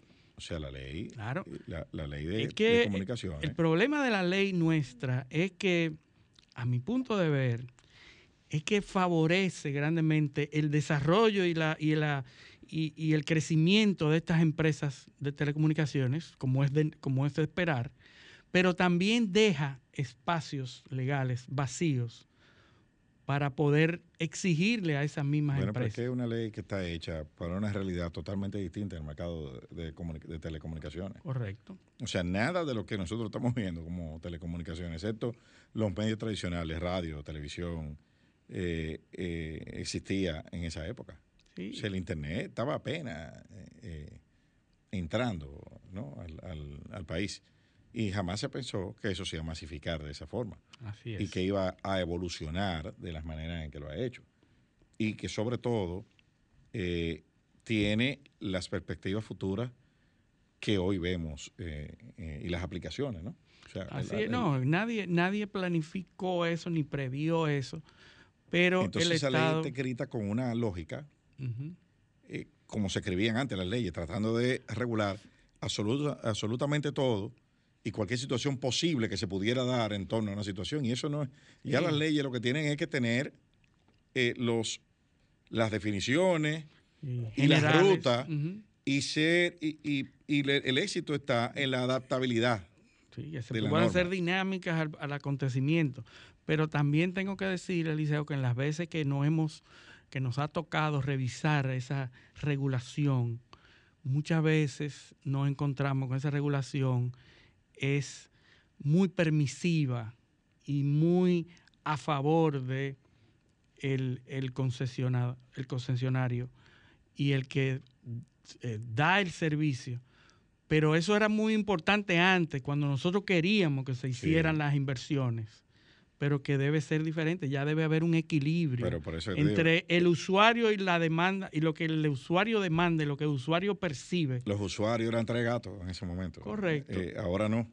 ¿no? Ahora debe enfocarse y que la regulación se enfoque a defender los derechos del abonado y que tengamos un equilibrio tal de que no sean muy perjudiciales para el, para el concesionario, pero que tampoco eh, eh, le, le quite derechos o le disminuya los derechos al usuario. No, y la realidad es que ya eh, el sector comunicaciones es un sector que tiene una, un peso específico importante Claro. en la economía. Ya hay una robustez, una fortaleza eh, que permite que pueda ya asumir unas cargas eh, regulatorias, me refiero, que implica una mayor fiscalización en la calidad y en la relación con los usuarios. Ese, y, en, es otro y en el, tema. co- y en el compromiso social. Sí. O sea, ya no to- ok, perfecto, ya yo le, le- ya yo le di a ustedes más de 20 años de, de, rienda suelta. Sí. Ahora vamos entonces a ver cómo esto se hace, esta relación se hace menos desigual. Eh, eh, vamos a, a- a propender un poco a proteger al, al usuario, ¿no? Así es. Dando, dotando de herramientas regulador. Eh, eh, que esa es la única forma que eso se hace. Capacitación y herramientas al regulador, y no solamente herramientas tecnológicas, herramientas legales. Porque Sí, el claro. regulador cuando quiere hacer el trabajo se ve impedido porque hay un término. Bueno, pero que empezando porque eso es una ley que regula, es una ley preconstitucional que regula un bien cuya protección fue constitucionalizada después de la ley. ahí tú tienes el primer, el primer eh, eh, problema. O sea, tú tienes una ley de 1998 y una constitución de 2010 que es la que otorga la protección constitucional al espectro radioeléctrico al clasificarlo dentro de los recursos naturales no renovables. Entonces ahí tú tienes, ya eso cambia la filosofía con la cual debe redactarse la legislación, cambia totalmente. Tú tampoco tenías en ese momento derecho de protección al consumidor constitucionalizado como están ahora. Tú eso no lo tenías. Entonces, ahora esa ley, solamente atendiendo, y muchísimas otras cosas que podemos encontrar en el camino, solamente atendiendo a, eso, a esas dos realidades que hay, implican eh, revisitar esa regulación y reformularla orientada a esa filosofía eh, constitucional y la nueva realidad institucional a nivel, eh, tanto a nivel local como internacional. La, la, Unión Internacional de Telecomunicaciones no era la misma.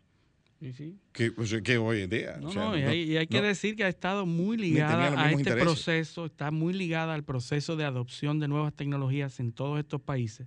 La ITU eh, ha estado de cerca proporcionando el apoyo técnico para que este tipo de licitaciones y procesos se puedan realizar con eficiencia.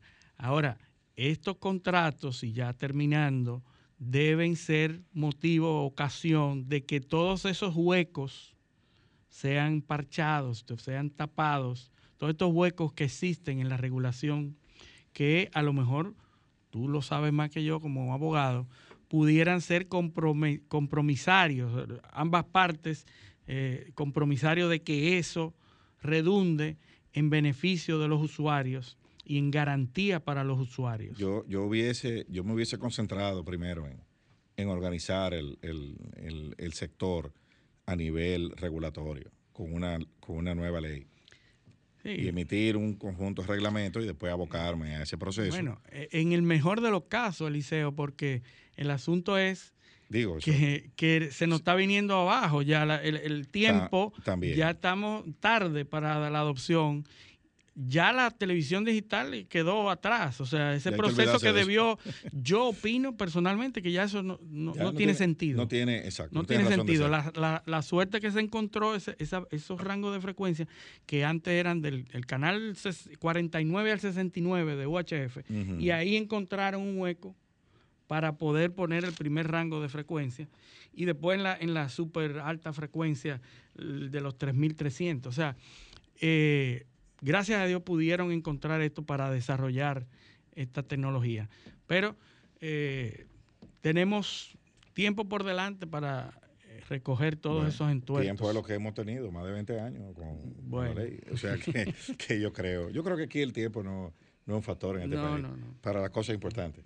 Así que yo creo que yo creo que nos toca nos toca una, una pausa ahora, ¿verdad, Humberto? Vámonos a la pausa. Esto es paneo semanal, no me cambien. Paneo, paneo, paneo. Sol 106.5, una estación del grupo RCC Miria.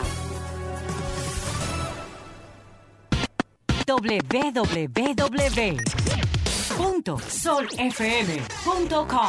Diseñada para que cualquier ciudadano del planeta conecte con la más variada programación de la radio dominicana. Sol, la más interactiva. Somos interacción. Somos radio. somos Sol, la más interactiva. Sol 106.5 te ofrece la mejor variedad en programas interactivos durante todo el día. El contenido más completo está aquí. Llena tu día de radio inteligente con las personalidades más reconocidas del país. En Sol 106.5. La más interactiva. ¿Quieres sintonizar a Sol desde tu móvil? Descarga ahora la nueva app de Sol. Búscala en tu Google Play o App Store. Sol 106.5. También en tu dispositivo móvil. Somos la más interactiva. Sol 106.5 la más interactiva. Paneo, paneo,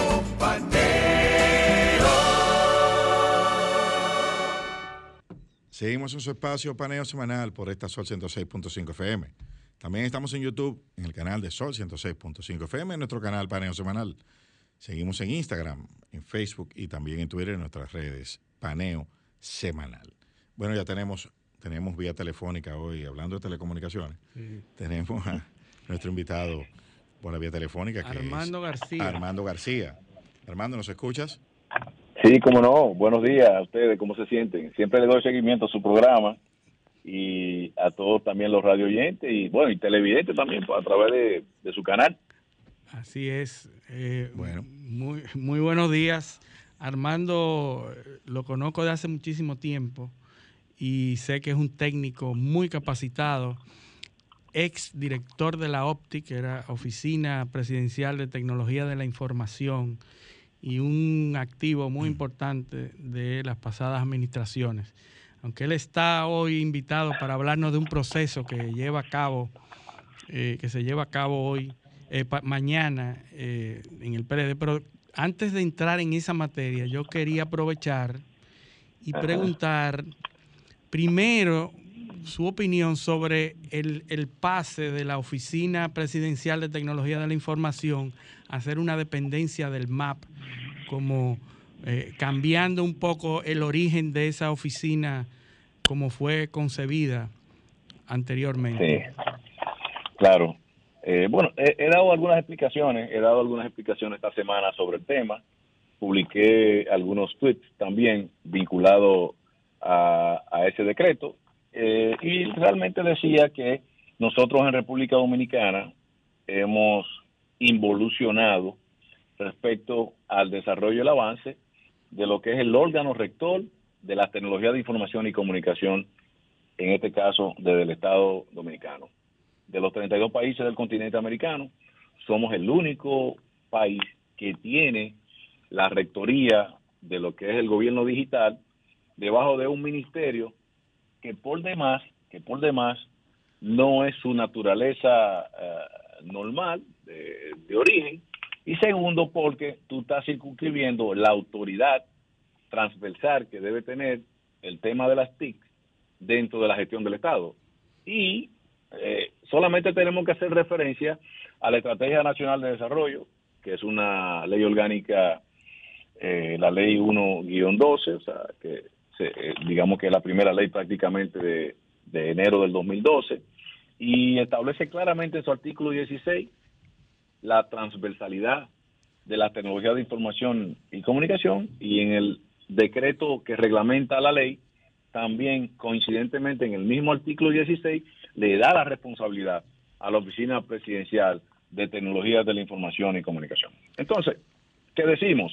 Si hemos avanzado y estamos ya prácticamente en la, en la quinta etapa de lo que sería el desarrollo del gobierno digital, si el año pasado Naciones Unidas, cuando publica su informe de cada dos años del avance de los 192, 193 países que son parte de las Naciones Unidas, eh, lo que tiene que ver con desarrollo de gobierno electrónico, pasamos a la escala de alto desarrollo, alto crecimiento de gobierno electrónico, pues no podemos involucionar quitándole jerarquía, sujetando ahora a esta oficina a convertirla en un departamento de un ministerio que por demás, lamentablemente, no ha podido ni siquiera efectivamente implementar adecuadamente la ley 4108, que es la naturaleza propia de ese, de esa, de ese ministerio, que es lo, lo, lo relativo al manejo de los empleados y los procesos eh, en el Estado. Entonces, esa es una opinión eh,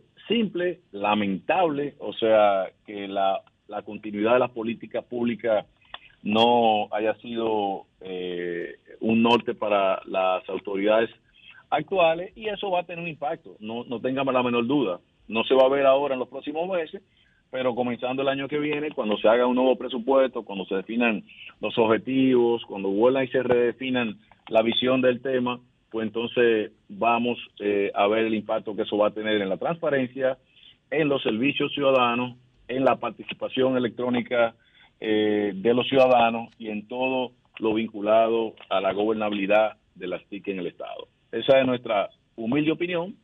Eh, y recuerden que la República Dominicana logró en el 2019, en la pasada gestión, presidir la red de gobierno electrónico de América Latina y el Caribe. O sea que este país, el nivel de avance de nuestro país, de nuestro gobierno en ese momento, nos permitió que fuéramos elegidos presidente de la red de gobierno electrónico de América Latina y el Caribe, que tiene 25 países, dentro de los cuales pues tenemos muchos países, principalmente los suramericanos, que están mucho más posicionados que nosotros en el tema de gobierno digital. Bueno, y, lo que vemos también es, un, es como una, no, sé, no sé ni cómo explicarlo, porque es un tema político y un afán como de, eh, bueno, que es una corriente que no es exclusiva de República Dominicana, es como editar la historia. Eh, cambiando nombres. pero hay que eh, decir, Eliseo, que esa, esa, esa costumbre de solapar funciones en el Estado no comenzó ahora. No. El, el hecho de que existiera República Digital apartado de lo que era la OPTIC, era un solapamiento de funciones y se, y se relegó la OPTIC en la pasada eh, administración también y no le encargó esta labor de que, que, luego ocupó la República Digital. Y hoy vemos también que el presidente también elimina República Digital y crea el Gabinete de Transformación Digital, cambiándole el nombre quizás a lo mismo. Que es un mismo cambio de nombre, porque ahí estoy de acuerdo contigo en la primera parte y en su momento lo expresé eh, cuando estuve a cargo de, de Opti, el programa República Digital tenía que depender de la oficina responsable de las tecnologías de información y comunicación. Eso es así, pero se le dio una jerarquía más política que eh, la jerarquía que correspondía en ese momento. Y lo que tiene que ver con el gabinete de transformación digital no es más que una reedición del gabinete de TIC que había se había creado en las gestiones del presidente Leonel Fernández, se había derogado con el, el decreto de República Digital. Se está reeditando ese mismo decreto. Eso es así. Pero para que no se nos vaya el tiempo, porque el tiempo es esto, vamos, a entrar en, este tema que a mí me gustaría comenzar con el proceso de elecciones. ¿Se está utilizando la misma herramienta para la votación del PLD eh, que se utilizó en las municipales? Eh, eh, ¿qué, hay de eso? En la primaria. la primaria. Es, importante, es importante que los radio oyentes, y ustedes también, eh, puedan edificarse sobre ese tema. El proceso de febrero pasado que llevó a cabo la Junta Central Electoral colapsó por un problema logístico.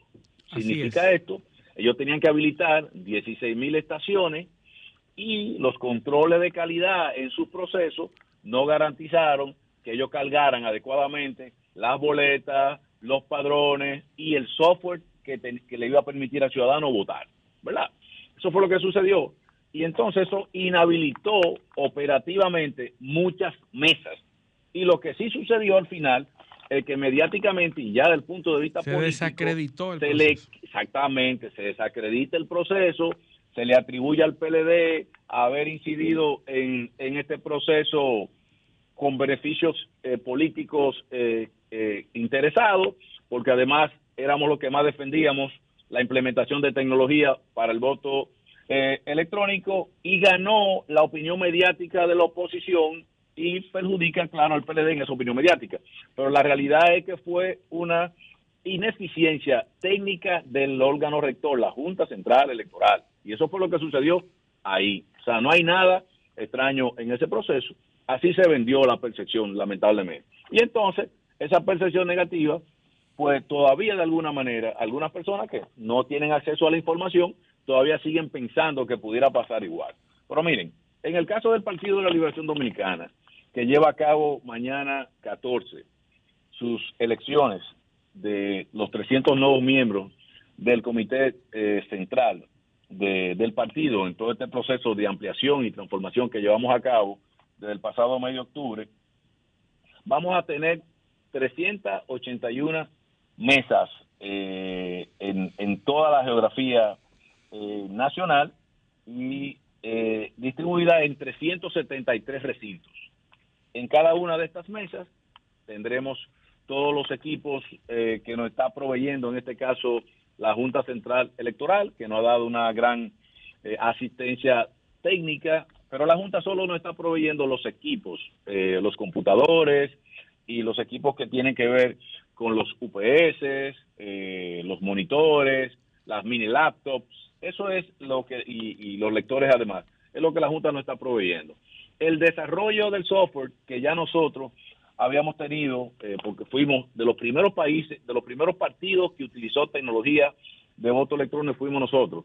Lo hicimos en el pasado con una tecnología eh, de Brasil, eh, en el momento que se estaba, estamos hablando, iniciando eh, el año 2000, 2001, 2002, 2003, para elegir nuestro secretario general en ese momento, o nuestra, creo que era, o nuestra candidatura a la senaduría del distrito, creo que fue que lo, implementamos ese piloto. Y luego hemos seguido apoyando y utilizando tecnología intensiva en el partido para todos los procesos que desarrollamos. Y en este caso, este desarrollo ya lo habíamos probado el pasado año en elecciones en Santo Domingo Norte y hemos hecho varios procesos con este voto electrónico en las elecciones internas del, Comité Central, eh, incluso Comité Político en algún momento. O sea que la tecnología para nosotros en el PLD es algo como natural, algo que lo vemos transversal y es nuestro día a día dentro del PLD. Vamos a tener 381 estaciones donde los compañeros eh, podrán votar por 110 plazas, ¿verdad? Que tenemos eh, eh, a nivel nacional y unas 190 plazas que están distribuidas localmente. Cada elector, miembro del partido, podrá votar por hasta 22 eh, compañeros del nivel nacional, que es, el, es la primera votación que hará cuando se presente frente a esa estación electrónica, y luego va a poder elegir entonces hasta el número de cuota asignada en su demarcación y esas cuotas se asignaron exactamente en la misma proporción de los 50 mil eh, electores que elegimos o que asignamos cuota de los niveles eh, de diputados en las demarcaciones. Si usted, si usted tiene cinco diputados eh, en una demarcación, tenemos cinco plazas disponibles de, para miembros del Comité Central y entonces usted votaría por los cinco de su preferencia y hasta por los 22, 22 perdón, de su preferencia en el nivel eh, nacional.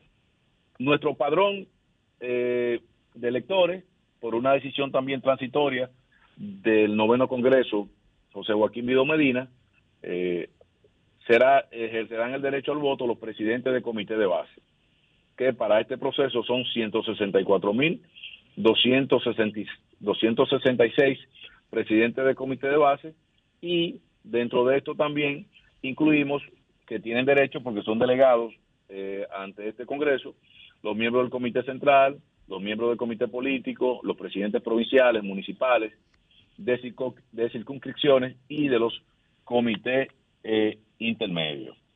El, quizá lo más importante de este proceso son los aspectos de transparencia, un proceso que se desarrollará de 8 de la mañana a, a 3 de la tarde el elector podrá hacer su elección en el nivel municipal, en el nivel, perdón, nacional y en el nivel local y podrá imprimir eh, el resultado de su selección.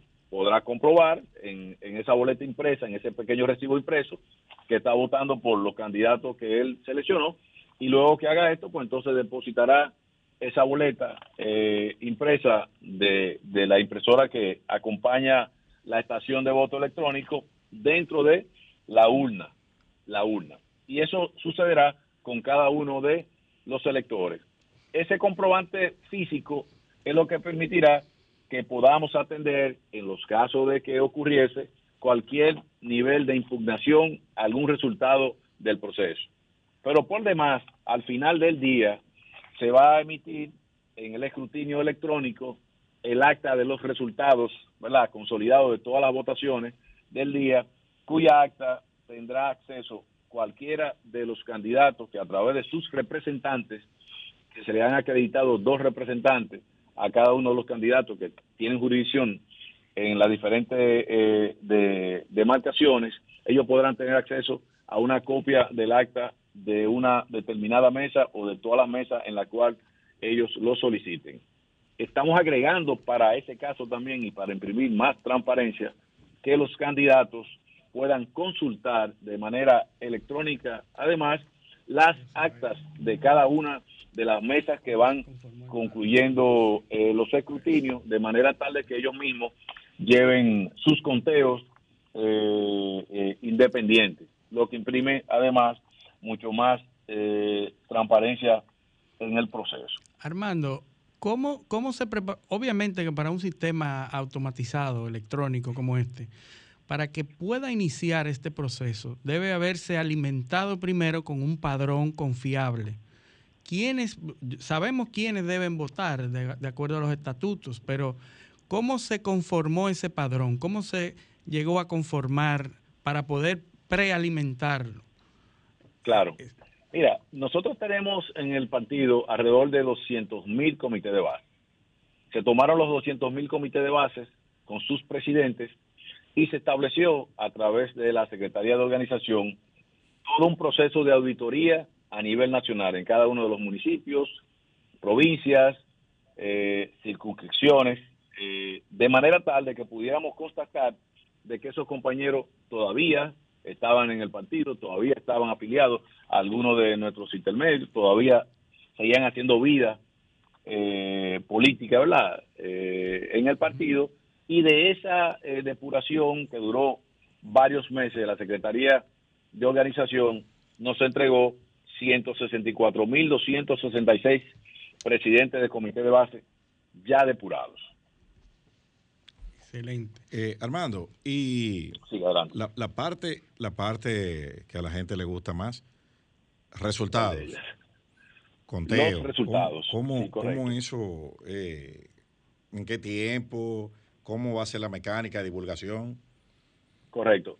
Eh, los resultados de manera individual, a nivel de las mesas, le vamos a dar acceso a los candidatos para que vayan viendo sus resultados a nivel de las mesas. Los resultados ya consolidados, que sería la sumatoria de los resultados ¿verdad? que se van eh, a emitir en cada una de estas mesas, que ya tabulados. se va a contabilizar ya tabulados, se estarán sirviendo desde la Casa Nacional del PLD y entendemos, eh, no tengo la hora exacta que la comisión ya ha fijado, pero entiendo que en el, en el, en el tramo de 4 a 6 de la tarde del día de mañana estaremos dando, digamos que el primer boletín de, de este proceso y vamos a permitir entonces el acceso dinámico a ese boletín.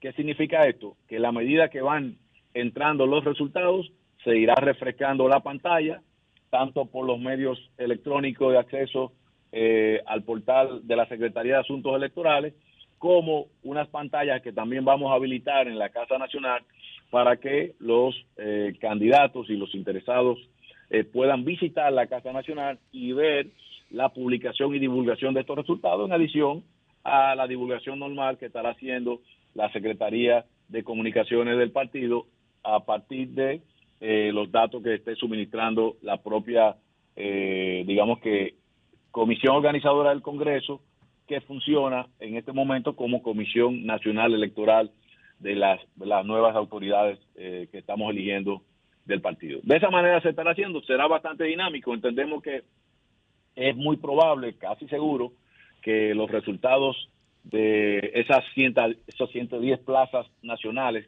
más esas 190 eh, plazas locales lo podamos tener antes de que cierre eh, el, el, periodo de, toque de queda o de libre tránsito, eh, ¿verdad? Hasta las 8 de la noche del día de mañana. Pienso que probablemente ya tendremos el escenario completado si todo el proceso logístico concluye como así lo hemos planificado.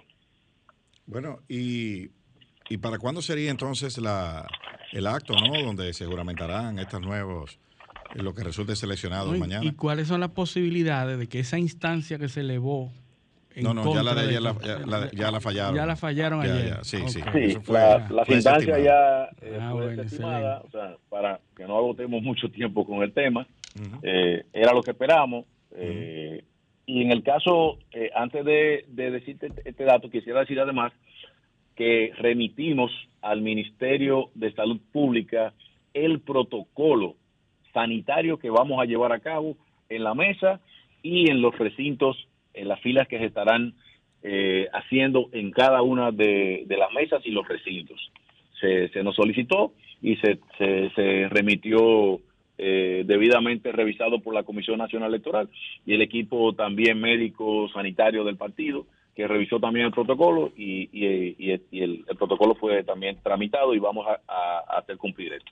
Con respecto a cuándo se juramentarán las nuevas eh, autoridades, tenemos que esperar la reunión después de, estos eh, resultados y pienso que en esta semana probablemente se definirá la fecha en cuando estemos eh, juramentando el nuevo comité central y ya tenemos una fecha preliminar establecida para la elección del presidente, secretario general y el nuevo comité político, eh, que es el 5 de marzo, como señaló nuestra coordinadora eh, en, la, rueda de prensa que dimos eh, esta semana. Bueno, Armando, agradecerte tu presencia. Tú sabes que el tiempo es criminal en radio.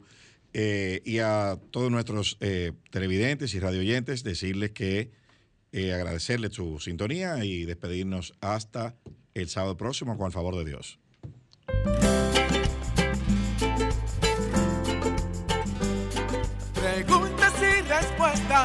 Con altura y calidad. Entrevistas o compuestas en un paneo con personalidad.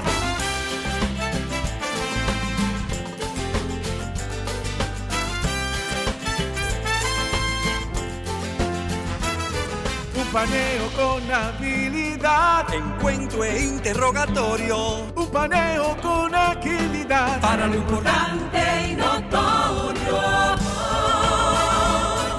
paneo sin recreo, un paneo sin abucheo, un paneo en su apogeo, paneo